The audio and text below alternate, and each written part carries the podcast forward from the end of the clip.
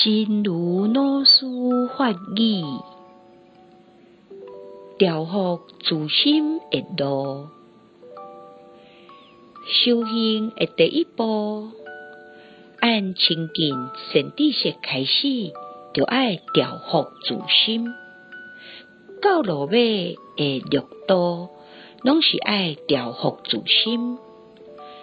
顺着这款的方向，咱才会当完成自觉觉他的这条路。调伏自心之路，修行的第一步，从亲近善知识开始，就要调伏自心。到后面的六度都是要调伏自心，沿着这样的方向，我们才能完成自觉觉他的这条路。